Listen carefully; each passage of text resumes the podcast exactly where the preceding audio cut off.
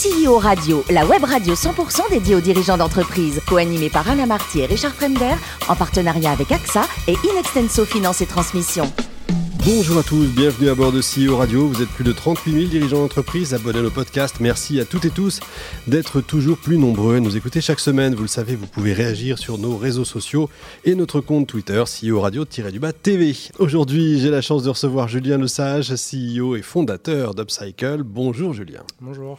Alors vous êtes né en Charente-Maritime, vous êtes scientifique de formation et vous avez beaucoup de passions dans la vie, euh, notamment les passions sportives et il paraît que vous avez même préparé une Olympiade. C'est ça, que j'ai pas réussi d'ailleurs, mais ouais, sur euh, tir à l'arc. Tir à l'arc, ça veut dire équipe de France, ça veut dire. Euh, C'est-à-dire euh, que c'était cet objectif-là et que ça s'est pas fait pour plusieurs raisons, mais notamment une blessure ouais, au, au, mauvais moment. Ah, c'est toujours comme ça.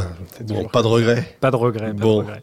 Et alors, c'est un ami qui vous donne envie très tôt d'entreprendre, en fait. Hein. Ouais, tout à fait, au, au lycée, en fait. ah oui, c'est tôt, oui. Ouais, ouais, au lycée, en seconde. je me souviens très bien de ces, euh, de, de, de, ces moments-là. C'était, disons, de l'entrepreneuriat sur lequel euh, on risquait assez peu de choses. On n'avait pas à sortir trop de trésorerie. On s'amusait avec, euh, avec des voitures et on essayait de vendre des voitures. des vraies voitures Des vraies voitures. D'accord. Et, voilà. et, ça marchait Ça marchait, ça marchait. Ce qu'il fallait, voilà, ça marchait ce qu'il fallait, d'accord. Ça, ça, nous excitait. Donc c'était le premier projet. Ensuite, un autre projet, le design de prêt-à-porter. Ouais. Euh, mais il faut savoir dire aussi quand ça ne marche pas. Ça marche pas. Est-ce que c'est important de se planter de temps en temps? Ouais, ouais. Je pense, disons qu'on essaie de retenir le fait qu'on était quand même un bon designer et qu'on a été un mauvais businessman, ouais. sinon c'est encore plus douloureux. ouais, c'est encore pire. Ouais. Euh, mais ouais, j'ai perdu, euh, j'ai perdu toutes mes économies en achetant un stock ah oui, qui n'était pas conforme au, au, prototype.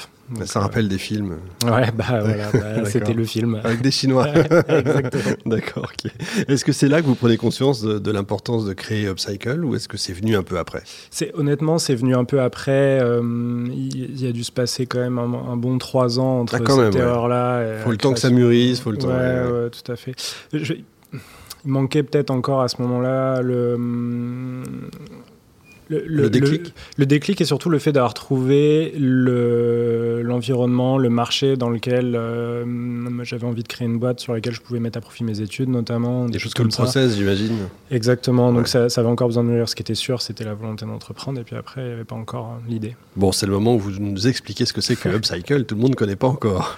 Euh, Upcycle, c'est euh, assez simple en fait. Ça, ça, part du principe que toute usine utilise des matières premières pour les transformer en produits finis. Alors nous, on se focalise surtout sur l'agroalimentaire et tout ce qui est issu de l'agriculture. Euh, et en fait, tout au long de son process industriel, euh, une usine va euh, séparer des parties de sa matière première pour, à la fin, arriver sur un produit fini.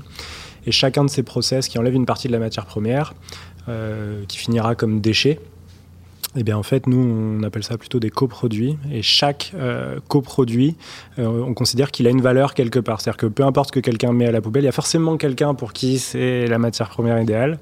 Et surtout inversement. C'est-à-dire que peu importe ce que quelqu'un cherche, il y a forcément quelqu'un qui, euh, qui le gaspille. Quoi. Le tout, c'est de trouver le, le, marché derrière qui, Exactement. qui sert. Hein. Exactement. Faut, ça, c'est pas forcément le plus facile. C'est ça. Le, le, une, des, une des manières qu'on a trouvé de le faire, c'est d'être en capacité d'avoir euh, énormément de, de, gisements de coproduits différents, euh, donc de types de coproduits différents, euh, et énormément de débouchés différents pour toujours avoir un endroit où ça colle. Et donc, c'est en fait, c'est un peu paradoxal par rapport à la manière dont on, je dire, on apprend à faire du business, parce qu'on essaye toujours de capitaliser, de verticaliser. Et nous, on a commencé par énormément transversaliser. Et c'est maintenant qu'on commence à se recentrer un peu, mais euh, on est monté jusqu'à 600 produits euh, différents pour pouvoir prouver. Fait... Voilà. Il faut l'équipe qui, qui, suit derrière. En fait. Exactement, ce qui n'existait pas à l'époque, donc euh, on, se, on a beaucoup trop travaillé probablement. Mais c'est là que vos études ont servi, j'imagine. Exactement, exactement. C'est-à-dire que le, la, la, la valeur d'un coproduit, qui finalement est un déchet juste avant de devenir un déchet, c'est rarement sa beauté physique qui fait sa valeur, c'est plutôt ce qu'il contient. Donc, il euh, faut réfléchir à l'échelle des molécules qu'il y a à l'intérieur. Euh, et donc, voilà, moi, les études que j'avais fait, c'était plutôt chimie des plantes, chimie, euh, chimie du corps humain. Donc, voilà. Passionnant. Elle a quel âge cette entreprise déjà? Elle a quasiment 7 ans, 6 ans et demi. D'accord. Combien de salariés?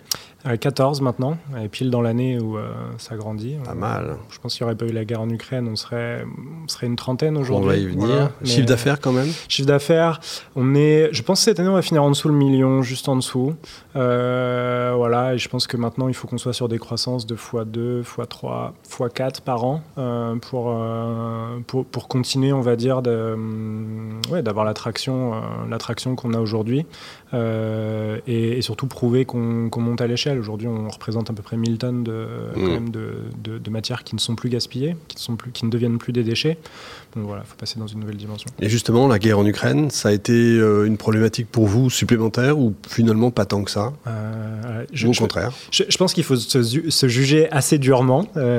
donc, en fait, la guerre en Ukraine, malgré tout, a créé énormément d'opportunités sur, sur le marché.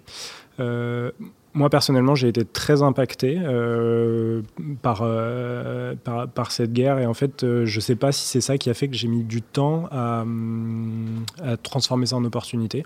Quand vous dites personnellement, c'est vous perso? Ouais, moi personnellement, c'est-à-dire que j'étais sur le live du, du journal toute la nuit, impacté, impacté vraiment. C'est une journée sur laquelle j'ai quasiment pas réussi à travailler. Et, en tout cas, j'étais pas dans, un état d'esprit de transformer ça en business, pas du tout. Je pense que c'était peut-être trop grave pour, pour ça. Euh, et en fait, on a mis trois mois à, à, saisir les opportunités que ça crée. Euh, notamment, il y a eu des ruptures sur l'huile de tournesol ou des choses comme ça, où en fait, nous, on était le seul modèle d'approvisionnement qui permettait d'en fournir encore mmh. euh, à cette période-là. Donc, donc voilà, donc ça a créé des opportunités, malgré le fait qu'on ne souhaite pas que ça continue.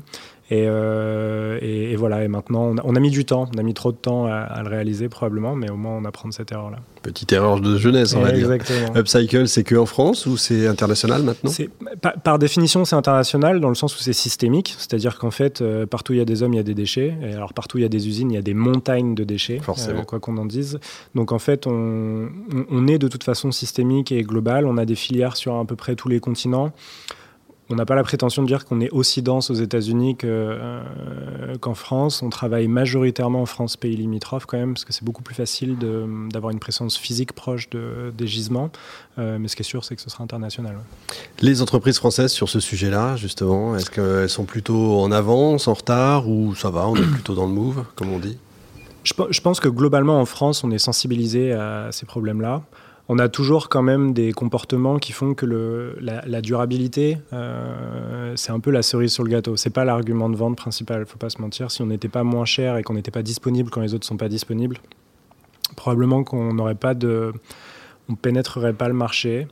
Euh, voilà. Ceci dit, je pense qu'on est quand même un, monde qui est sensibilisé. Les gens sont sensibles à ça. Maintenant, je pense qu'il faut en faire plus. Euh, j'ai souvenir d'un, encore il y a une semaine, voilà, une opportunité sur laquelle on on apporte un, sourcing qui est origine France, qui est moins cher, euh, qui est euh, neutre en carbone, et qu'on nous répond mm, on va pas le prendre parce qu'il faut qu'on change ce qui est écrit sur la bouteille. à ce point-là, oui, d'accord. On se dit voilà, est-ce que il y a encore un peu de boulot. Voilà, il y a encore un peu de boulot. Mm. Donc euh, ça, ça, moi, mon objectif, c'est que ça, ça se passe plus jamais, quoi. Je comprends. On parlait de la guerre en Ukraine tout à l'heure, mais il y a une autre euh, problématique en ce moment mondiale, c'est euh, alors euh, évidemment non pas l'inflation. Bah oui, c'est vrai, ça fait un troisième effectivement. Non, c'est plutôt la planète. On va tous mourir, etc. Pour vous, c'est du pain béni là pour le coup. C'est bah, du pain béni. Disons que oui, on, est pertinent dans la situation actuelle parce qu'en fait, c'est notre modèle permet de faire plus avec moins. C'est-à-dire qu'au lieu d'avoir une orange qui sert une seule usine, bah, on a une orange qui sert deux usines. Il y a la peau qui part dans une usine et puis la pulpe qui part dans une autre. Euh, donc voilà, aujourd'hui, euh, en fait, il faut, comprendre que euh, officiellement, 30% de ce qu'on produit par l'agriculture est mis à la poubelle. Euh, moi, je peux certifier qu'on a visité plus d'une centaine d'usines de types différents et qu'entre 60 et 80% de la masse de ce qui rentre dans une usine en ressort par la poubelle. On, trouve des jolies manières de dire que ce ne sont pas des déchets, mais ça en sont. C'est énorme, quand même. C'est monstrueux. Et en fait, tout ce, tout ce gisement-là, aujourd'hui, n'est pas exploité, en fait, euh, alors qu'il pourrait l'être. Euh, et donc ça fait beaucoup de chiffres, mais un, un, qui est quand même important, c'est que 8% des émissions de CO2 de la planète aujourd'hui sont générées pour produire des choses qui vont à la poubelle.